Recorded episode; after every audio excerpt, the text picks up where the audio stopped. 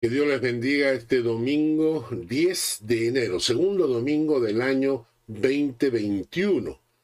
Que rápido pase el tiempo. Que el Señor nos bendiga con su palabra. Antes de empezar el estudio de hoy, que estará basado en el Salmo 34, en los primeros tres versículos nada más, eh, quiero recordar que hace un tiempo atrás pudimos viajar con mi esposa a Egipto. Ahí en el hotel conocimos a una agencia de viajes que de, personas egipcias muy simpáticas, muy amables, que nos ofrecieron varios eh, servicios de turismo que eran bastante agradables, ¿no? Conocimos a ellos, nos hicimos amigos. Un día, saliendo del almuerzo, la, el restaurante del hotel estaba exactamente al costado de estas agencias de viajes. Y cuando salimos, nos encontramos con ellos otra vez y conversando vi que uno de ellos tenía una marca roja en la frente. Entonces yo pregunté, ¿qué te pasa? ¿Tienes, tienes una marca roja en la frente?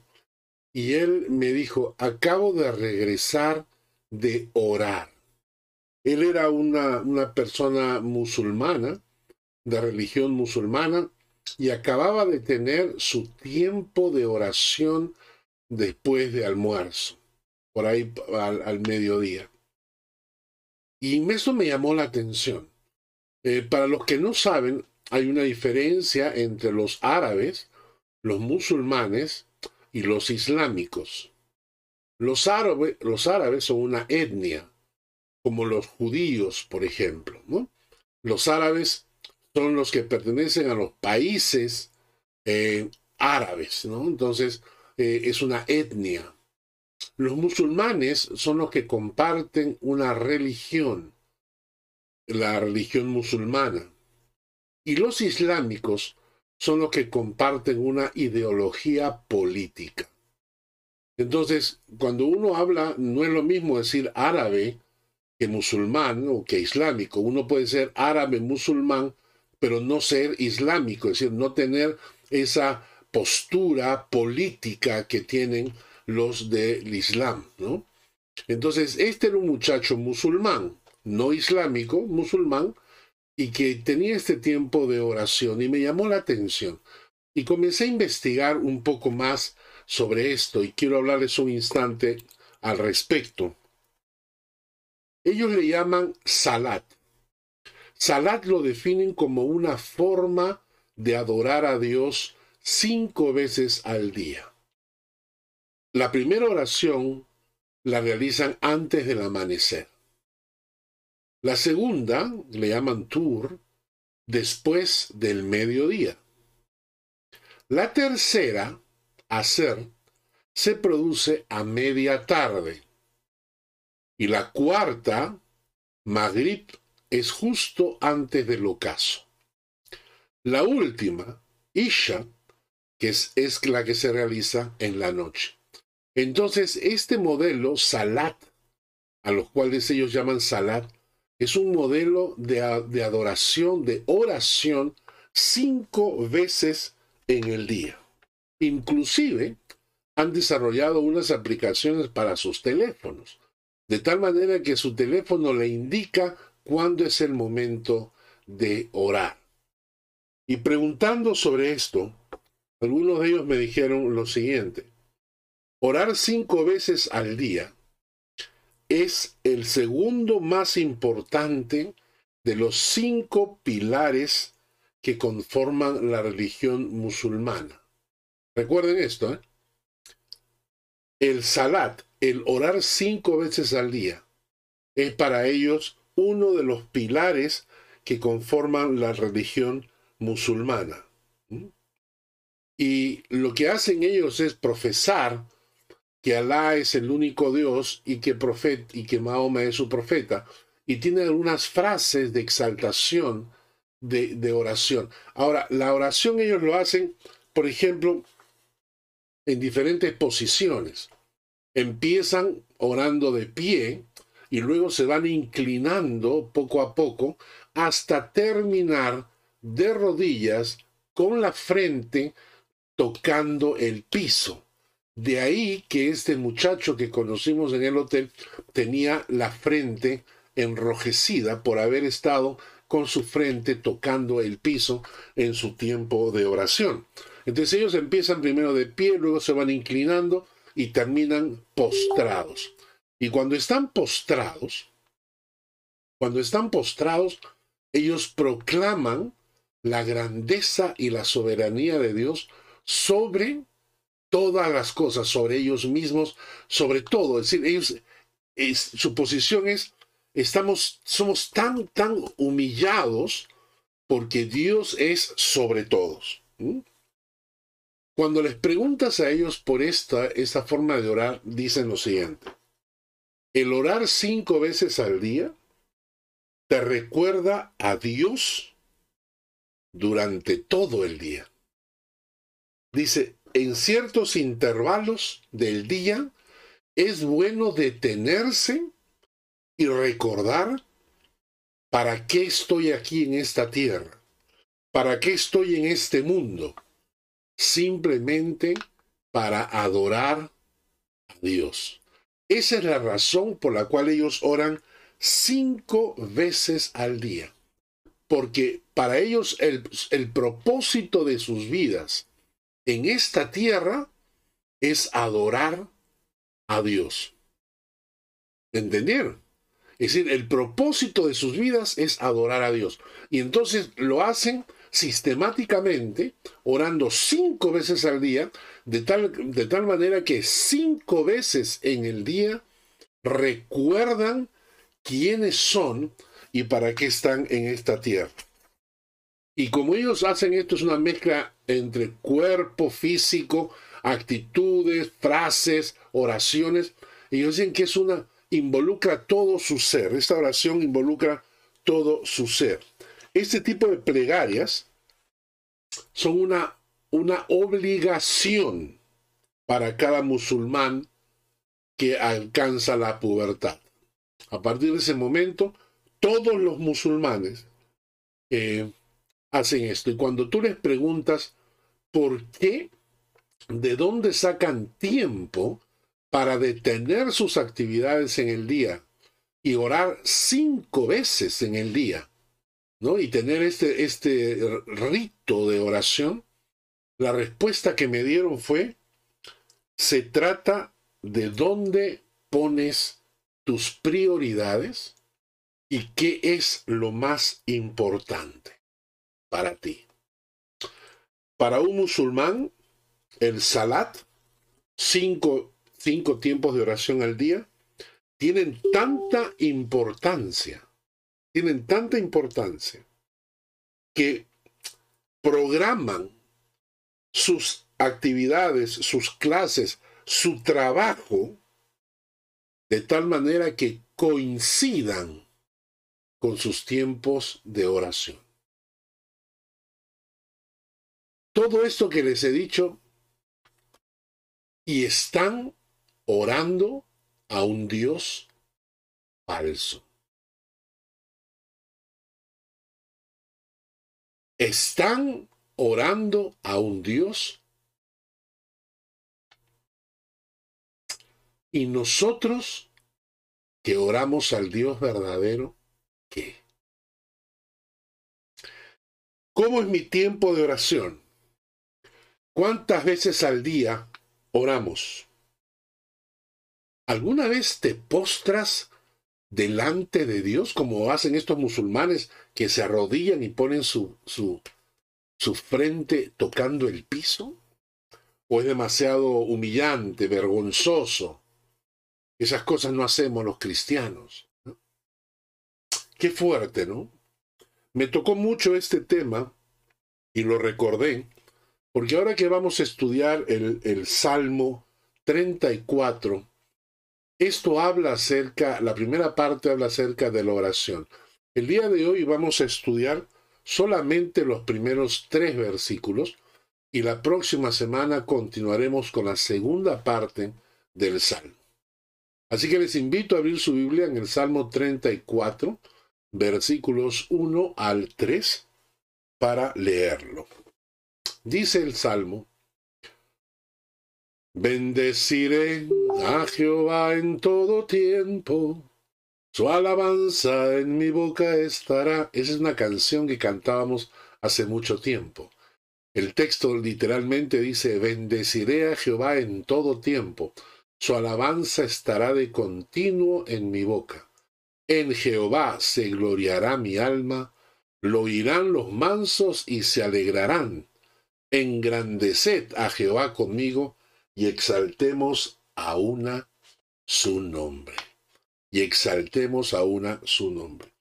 Qué impresionante la diferencia en nuestra forma de orar y de acercarnos a Dios y la forma en que David se acercaba a Dios. Quiero que noten ustedes que este texto menciona cinco cosas que David incluía como parte de su tiempo de oración. Dice, bendeciré a Jehová en todo tiempo. Su alabanza estará de continuo en mi boca.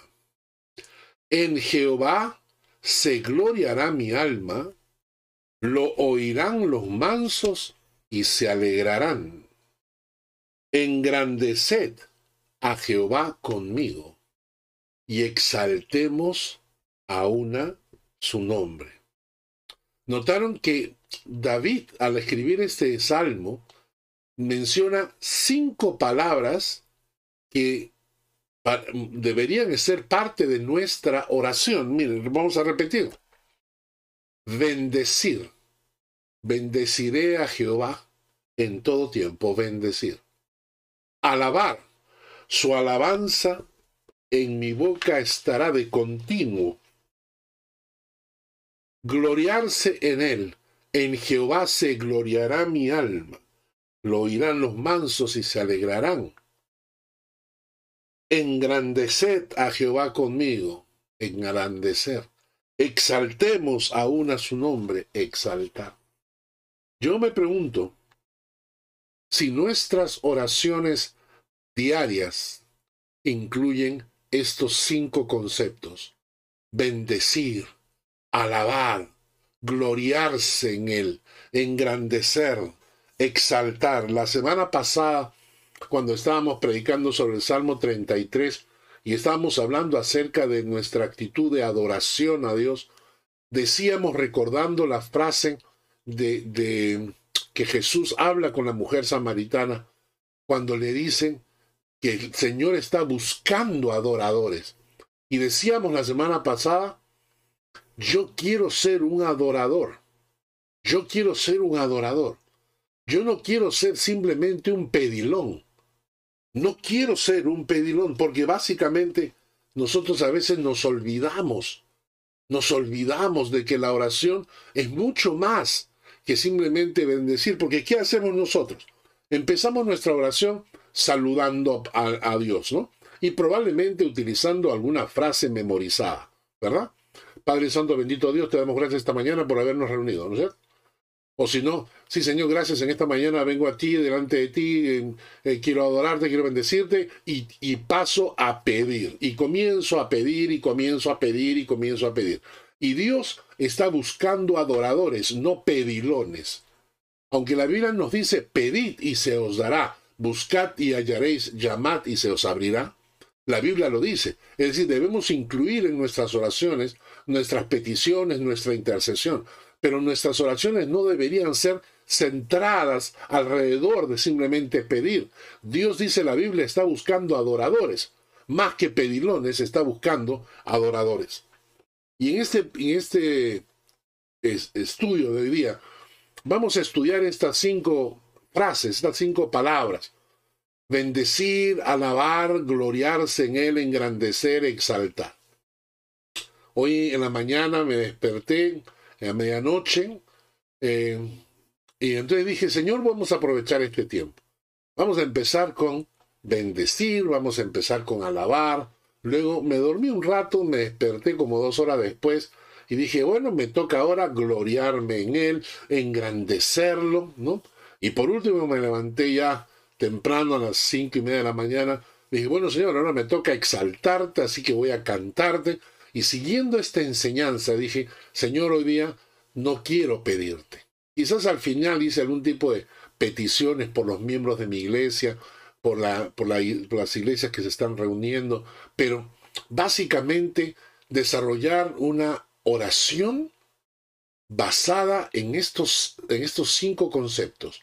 Bendecir, alabar, gloriarse en Él, engrandecerlo, exaltar.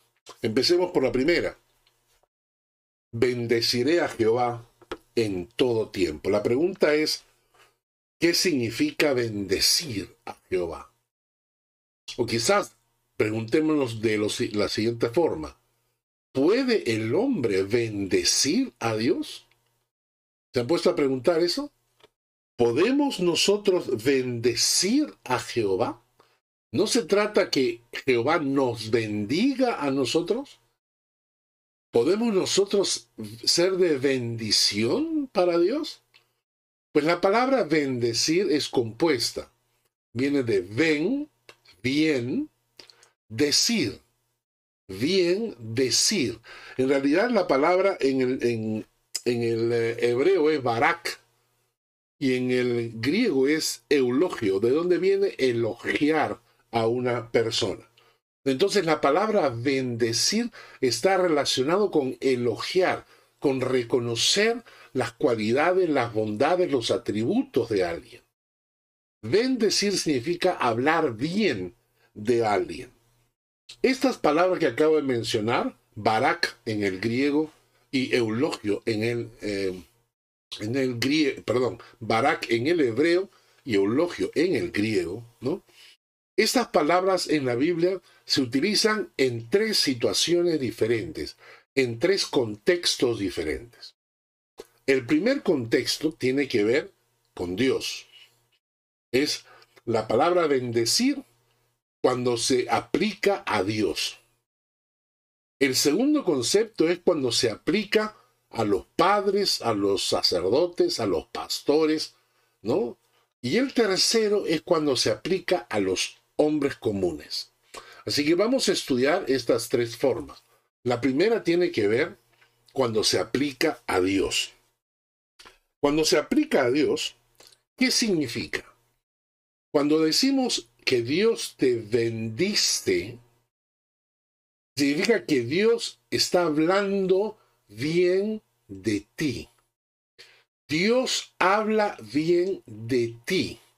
Y por lo tanto, en el momento en que Dios habla bien de ti, te conviertes en el objetivo, te conviertes en, en, el objetivo de las fuerzas espirituales del universo que empiezan a actuar a tu favor. ¿Entendiste? Cuando Dios te, te indica, te señala como un bendecido, entonces todas las fuerzas espirituales del universo se confabulan para actuar en tu favor. Y por eso, cuando Dios te bendice, ¿qué ocurre? Eres, eh, eh, recibes su favor, recibes su provisión, recibes su protección. Entonces, cuando Dios te bendice, cuando Dios habla bien de ti, al mismo tiempo todas las fuerzas espirituales que están al servicio de Dios comienzan a perseguirte porque tú te conviertes en el objetivo de la bendición de Dios. Hay textos que debemos leer, por ejemplo en Génesis, este pasaje es precioso. Cuando Dios le bendice a Abraham, ¿no? Le dice, haré de ti una nación grande. Y luego dice, y te bendeciré te, colocaré en el objetivo de mi favor. Te, te colocaré en el objetivo de mi protección. Te colocaré en el objetivo de mi provisión. Tú serás el objetivo de mi misericordia y de mi gracia. Entonces te bendeciré y naturalmente esto implica que engrandeceré tu nombre.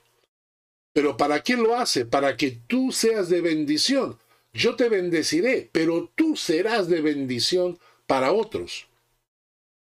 Bendeciré a los que te bendijeren, A los que te maldijeren, maldeciré. Y serán benditas en ti todas las familias de la tierra. Esta bendición de Dios, la pregunta es, ¿es para todos o es solamente para Abraham? Y según el texto siguiente, en Gálatas 3:14 dice, para que en Cristo Jesús la bendición de Abraham alcanzase a los gentiles, a fin de que por la fe recibiésemos la promesa del Espíritu. ¿Mm? Entonces, el término barak o eulogio, que significa bendición, aplicado a Dios, significa que Dios habla bien de ti, Dios te coloca a ti como el objetivo de su favor, de su provisión y de su eh, protección. El mismo término puede ser aplicado, por ejemplo, a los padres. ¿no? Eh, eh, Dios, por ejemplo, se utiliza como una, una orden. Dios le dio esta orden a Abraham. Perdón, Aarón.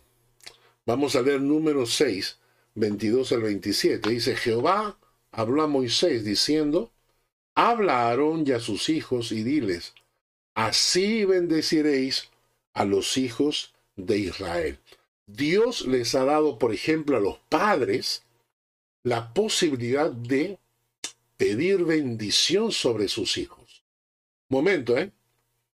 No significa dar una bendición, porque los padres no tienen poder sobrenatural, ni los pastores, ¿no? sino lo que hacemos nosotros es pedir bendición de Dios sobre ellos. Los padres piden bendición sobre sus hijos. Los creyentes en la iglesia nunca deberían salir de la iglesia si no, si no salen con la bendición y el pedido de bendición, por ejemplo, de los pastores. Es importante, deberíamos recuperar esta práctica. Hace años era algo muy común, era muy usual los padres, por ejemplo, los hijos salían de la casa y decían, Padre, tu bendición, ¿no es cierto?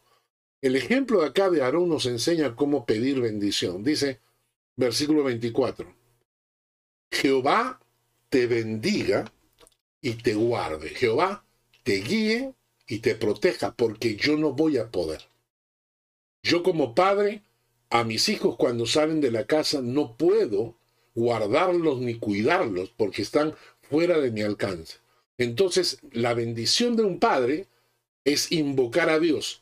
Jehová te bendiga y te guarde, te proteja, te cuide. Jehová haga resplandecer su rostro sobre ti y tenga de ti misericordia. Esa expresión que Jehová haga resplandecer su rostro sobre ti significa que el rostro de Dios resplandezca y brille cuando te mire. Qué, preciosa forma de, decirlo, ¿no? Que cuando Dios te, cuando tú ves a alguien, por ejemplo, alguien que te agrada, a una persona que no has visto hace tiempo, y te reencuentras con él y tu rostro brilla al verlo. O cuando ves a tus hijos, por ejemplo, recibiendo su diploma por haber terminado su carrera y estarse graduando, o cuando ves que a tus hijos le entregan algún tipo de premio, por alguna razón, tu rostro resplandece. Eso es lo que significa que el, rostro de Dios resplandezca sobre ti. Que cuando Dios te vea, resplandezca. Qué precioso, ¿no? ¿Cuándo es esto? Cuando tú estás caminando en los caminos de Dios. Cuando tú estás caminando en camino de santidad. Cuando tú honras a Dios en todo momento. Dios te mira y su rostro resplandece. Entonces, Aarón oraba así. Jehová te bendiga y te guarde. Jehová haga resplandecer su rostro sobre ti, que el rostro de Dios resplandezca cuando Él te vea y tenga de ti misericordia o que te extienda su amor, también se traduce. Versículo 26 dice, Jehová alce sobre ti su rostro y ponga en ti paz. Esta expresión, Jehová alce sobre ti su rostro, significa que el Señor te muestre su favor y ponga en ti paz. Y esta es la bendición que Aarón pide a Dios sobre el pueblo. Es decir, Dios le dice a Aarón, bendice al pueblo de esta manera. ¿Cómo? Pidiéndole, pidiéndome a mí que los bendigas así. Y el versículo 22 dice, y pondrán mi nombre sobre los hijos de Israel. Y esta expresión pondrán mi nombre sobre los hijos de Israel significa fijarán mi nombre con autoridad delante de ellos. Eh, la, la idea es construir una torre fuerte, firme y alta delante de los ojos del pueblo de Dios, de tal manera que todos puedan ver esa torre. Entonces, cuando dice pondrán mi nombre sobre los hijos de Israel, es construirán delante de los hijos de Israel como una torre donde esté mi nombre, donde, donde mis hijos puedan ver y decir, wow, este es Jehová nuestro Dios. Y entonces yo los bendeciré. Es decir, yo puedo, yo puedo estar orando por bendición, pero la bendición para que lleguen mis hijos implica que mis hijos aprendan a tener el nombre de Dios delante de sus ojos. Y entonces son bendecidos. Deberíamos,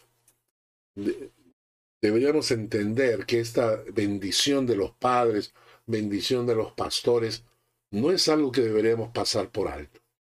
Es triste. Cuando alguien sale de una iglesia sin la bendición del pastor, yo nunca he visto que termine bien. Cuando alguien sale de la iglesia, por sea lo que fuese, motivo de discusión, pelea, engreimientos, malcriadez o lo que fuese, y se van siguiendo cualquier otra, otra ideología, otra teología, otra iglesia, lo que fuese, y salen mal, generalmente terminan mal. Entonces, la palabra bendición, aplicada a Dios, significa que Dios te coloca, te pone como el objetivo de su favor de su protección, de su provisión. Cuando la palabra bendición se utiliza para los hombres, significa pedir a Dios que Dios intervenga a favor de aquellas personas por las que estamos orando. La tercera forma de usar esta palabra se aplica a los hombres que son agradecidos. Y de esto es lo que nos habla el Salmo 34 se aplica a hombres y mujeres que han sido bendecidos por Dios y en respuesta a eso elogian, bendicen, alaban. ¿Entendimos? Entonces, ¿cómo puedo yo bendecir a Dios? Claro, yo puedo decir, yo puedo decir bien, yo puedo hablar bien de mi Dios. Cada vez que yo estoy elogiando a Dios, estoy bendiciendo a Dios. Cada vez que yo estoy ah, hablando, alabando la grandeza de mi Dios, estoy bendiciendo a Dios. Vamos a leer algunos salmos. El Salmo 16, versículo 7. Bendeciré a Jehová que me aconseja. Aún en las noches me enseña mi conciencia. Yo puedo bendecir a Dios porque reconozco cuando Él me aconseja, cuando Él me guía a través de su palabra, a través de las prédicas del pastor, a través de los estudios bíblicos, Dios me aconseja en mi camino y es motivo de bendecirlo. Bendeciré a Jehová que me aconseja, bendeciré a Jehová que me guía, que me enseña, aún en las noches, dice, me enseña mi conciencia. El Salmo 96, 12 2. Cantad a Jehová, bendecid su nombre, anunciad de día en día su salvación. Bendecir significa cantarle también, anunciar de día en día su salvación. El Salmo 103, versículo 20 al 22. ¿Quiénes deben bendecir? ¿Quiénes deben elogiar a Dios? Bendecid a Jehová, vosotros sus ángeles, poderosos en fortaleza, que ejecutáis su palabra. Ojalá fuésemos como estos ángeles, que ejecutamos su palabra sin chistar, sin discutir, sin manipular. ¿No es cierto? Que ejecutáis su palabra y dice que obedeciendo a la voz de su precepto. Ojalá, ojalá, fuésemos como esos ángeles. Versículo 21. Bendecid a Jehová, vosotros todos sus ejércitos, ministros suyos, que hacéis su voluntad. Ojalá fuéramos nosotros parte del ejército de Dios y que seamos reconocidos porque hacemos su voluntad, no la nuestra, la de Dios. Y el versículo 22, bendecid a Jehová, vosotras todas sus obras en todos los lugares de su señorío. Bendice alma mía a Jehová. Y el Salmo 135 dice, Casa de Israel, bendecid a Jehová. Casa de Aarón, bendecid a Jehová. Casa de Leví, bendecid a Jehová. Los que teméis a Jehová, bendecid a Jehová. Y podría decir, y los que están en Schönenberg, la iglesia de Schönenberg, bendiga a Jehová. Y la iglesia en Burdorf, bendiga a Jehová. Y la iglesia en Pratel, bendiga a Jehová. Y la iglesia en, en Lima, bendiga a Jehová. Y tú que me escuchas de cualquier parte del mundo, bendice a Jehová. Hermanos, no debemos ser personas cuyas oraciones sean solamente pedir y pedir. Empecemos a orar incluyendo bendición. Bendeciré a Jehová. ¿Cuántas veces? En todo tiempo. En todo tiempo. Lindo, ¿no? Tiempos buenos y tiempos malos. Tiempos de prosperidad y tiempos de escasez. Tiempos de salud y tiempos de enfermedad. Aprendamos a bendecir a Jehová. El texto del Salmo, el Salmos 34, dice, bendeciré a Jehová en todo tiempo. Su alabanza estará de continuo en mi boca. Si hay una cosa que deberíamos incluir en nuestra oración, es la alabanza. Deuteronomio 10:21 nos dice, Él es el objeto de tu alabanza y Él es tu Dios, que ha hecho contigo estas cosas grandes y terribles que tus ojos han visto. Él es el objeto de tu alabanza, y Él es tu Dios, que ha hecho contigo estas cosas grandes. Hermanos, yo tengo que confesarles que mucho tiempo de mi vida dediqué tiempo a orar, siempre entre dos cosas pedir e interceder. ¿De acuerdo? Es decir, tenía mi lista de oración con todos los pedidos, y incluía los pedidos de los hermanos en la iglesia, y tenía mi lista de oración por mi familia, y mi lista de oración por mis amigos en Lima, y mi lista de oración por mis amigos acá en Suiza, y mi lista de oración, y una lista larga de oración, ¿no?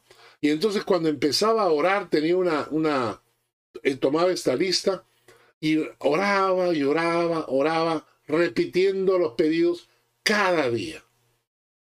Y descubrí que algo me faltaba, que mi oración no estaba completa cuando descubrí estos versículos bíblicos.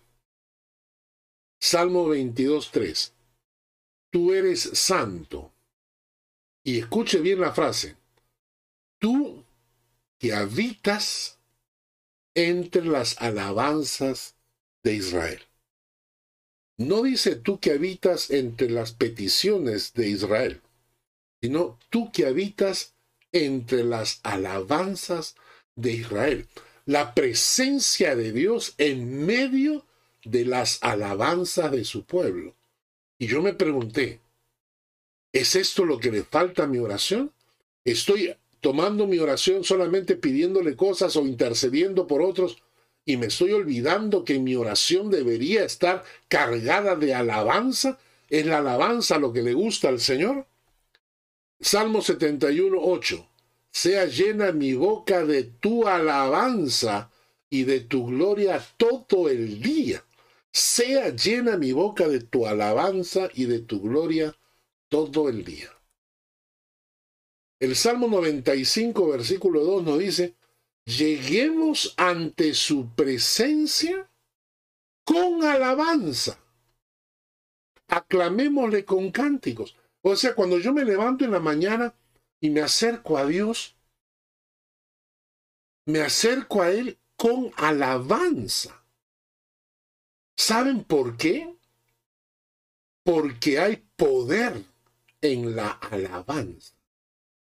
Y yo se los voy a, se los voy a ilustrar. Hay un Salmo 119, versículo 164. Siete veces al día te alabo a causa de tus justos juicios. Hermanos, en la alabanza hay poder. ¿Y por qué? Por una cosa tan lógica y tan simple. Ustedes piensen en lo siguiente. Los que tienen hijos, piensen en lo siguiente. Imagínense que ustedes se levantan en la mañana y tus hijos pequeños se acercan, se suben a la cama, se echan junto a ti y empiezan a decirte, papi, me compras esto, me compras el otro, me compras acá, me regalas acá, me traes aquí, me llevas acá, me llevas al otro lado. Ay, uno recién se levanta y lo único que escucha son peticiones, peticiones, peticiones. Pero qué diferente es cuando tus hijos se levantan, se acercan, se meten en tu cama, te abrazan y te dicen, papi, te quiero. Y en el momento que te dicen te quiero, tu corazón se derrite e inmediatamente tú le dices, hoy día, ¿qué quieren hacer? Y te van a pedir lo que te van a pedir y tú vas a salir disparado. ¿Por qué? Porque tú quieres agradarle a tus hijos, porque tú quieres proveerles a tus hijos, cuidar de tus hijos. Si nosotros como humanos eh, reaccionamos así, ¿crees que sería correcto llegar ante Dios solamente para pedir? ¿No es precioso llegar delante de Dios y en lugar de pedirle, alabarlo? Decirle que es grande, que es bueno, darle gracias por lo que ha hecho por ti. ¿No crees que la mejor manera de relacionarte con Dios es alabándolo? Piénsalo, piénsalo. Que si nosotros tenemos, por ejemplo, una lista de peticiones, ¿tú crees que Dios no las conoce? Claro que las conoce. ¿Tú crees que Dios nos va a contestar si, nosotros repetimos nuestras peticiones cientos de veces y que esa es la razón por la cual nos va a responder?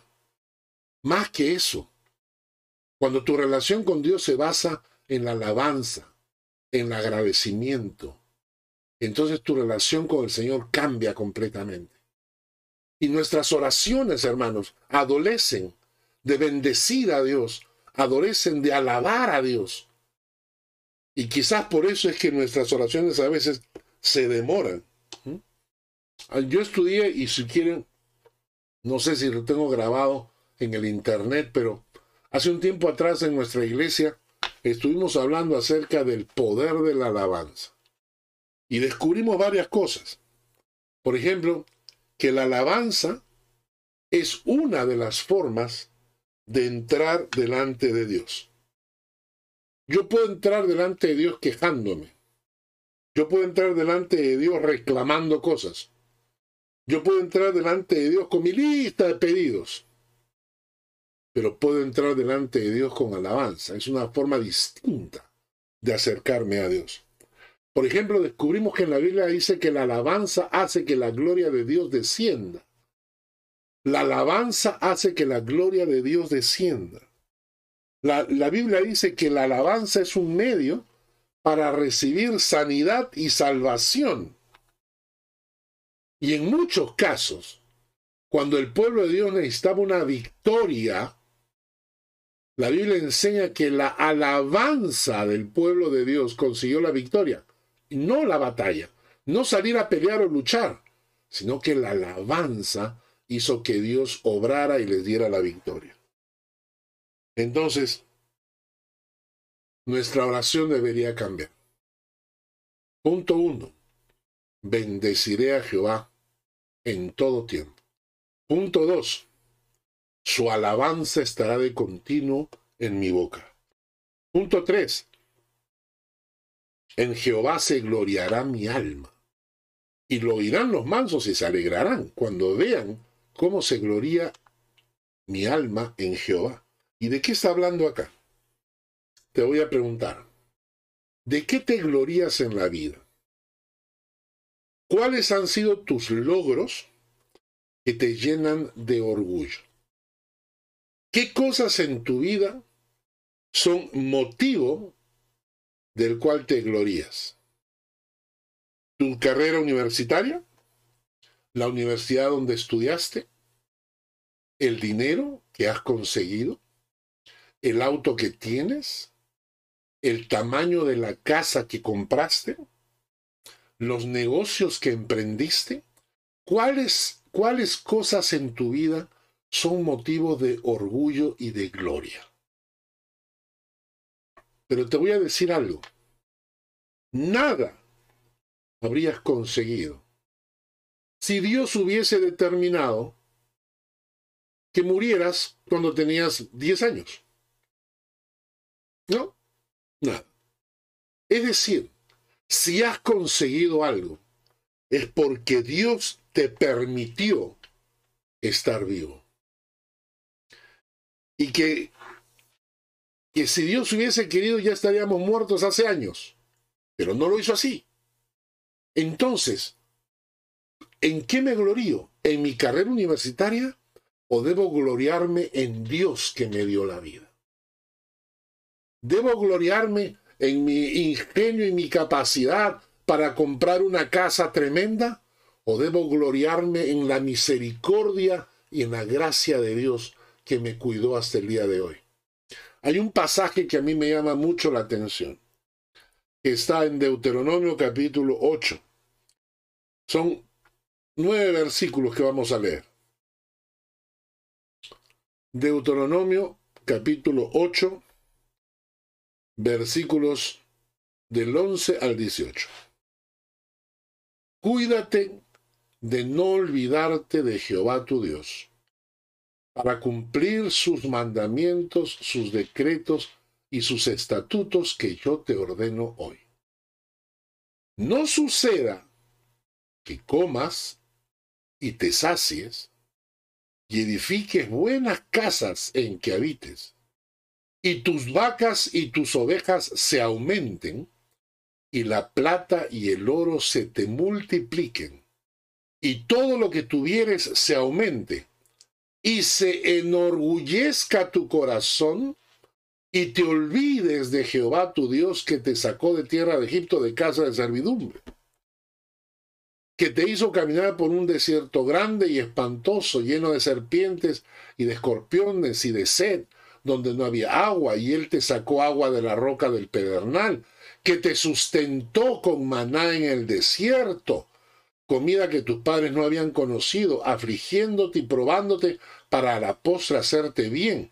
Y digas en tu corazón, mi poder y la fuerza de mi mano me han traído esta riqueza.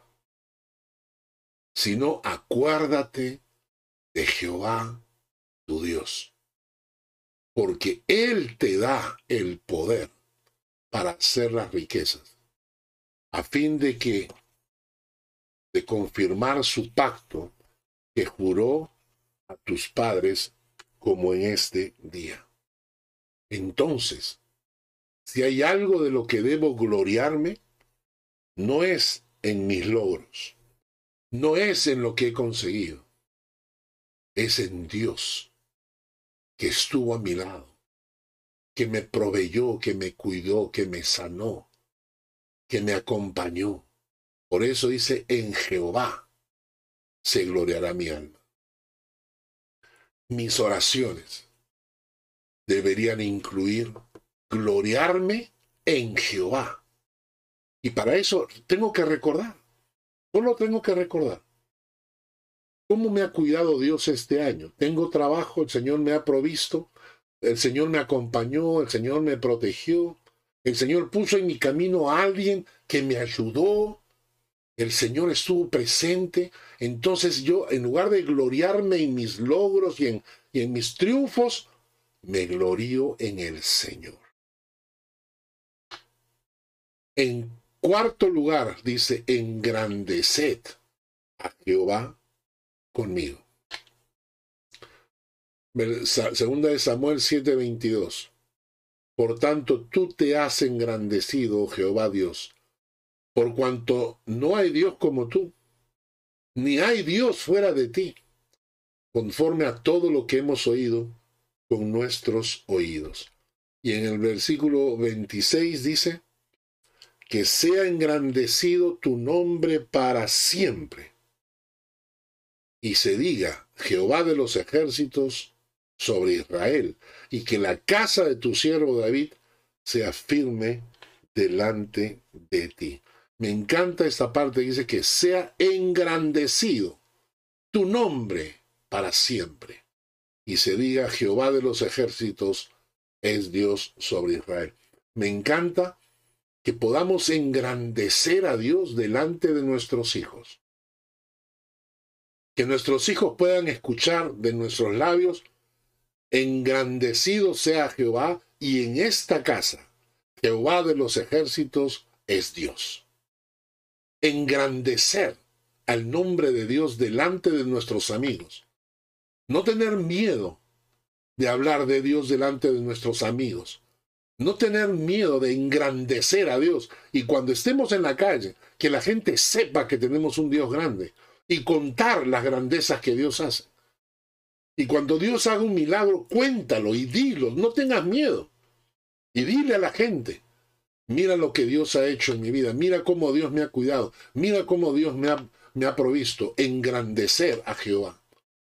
Y junto con esto la quinta frase, exaltemos a, a una su nombre. Exaltar, poner en alto, elevar, poner sobre un pedestal, exaltar a alguien, levantar de en medio del pueblo, levantar su cabeza como señal de trato distinguido. Cuando tú levantabas a una persona delante de los demás y le decían, miren, Él es nuestro rey, Él es nuestro líder, Él es a quien nosotros seguimos. Exaltemos a una, todos juntos, exaltemos su nombre. Segunda de Samuel capítulo 22, versículo 47. Viva Jehová, y bendita sea mi roca, y engrandecido sea el Dios de mi salvación. Hermanos, los tres primeros versículos del Salmo 34 nos llaman la atención cómo oramos. Ojalá que nosotros tomemos a partir de ahora por lo menos cinco veces tiempos para orar al día. No es correcto que los musulmanes oren a un Dios falso y nosotros no tengamos tiempo para orar al Dios verdadero. Pero cuando estemos orando, vamos a decirle, Señor, yo quiero ser un adorador y no un pedilón. Y entonces cambiemos nuestra oración, cambiemos nuestra forma de orar. Dejemos esas oraciones que solamente piden y piden y piden por otros o por, por cosas y comencemos a cambiar nuestra oración, convertir nuestra oración en una oración que contenga estos cinco maravillosos conceptos. Que nuestra oración bendiga a Jehová en todo tiempo que su alabanza esté de continuo en nuestra boca. Que cuando nos gloriemos, nos gloriemos en Él, de tal manera que cuando lo vean los mansos se alegren. Que aprendamos a engrandecer Jehová delante del mundo y delante de nuestros familiares. Y al final, que sepamos exaltar su nombre. Oremos de esta manera, cambiemos nuestra forma de orar para que empecemos a exaltar el nombre de nuestro Dios. Que Dios les bendiga.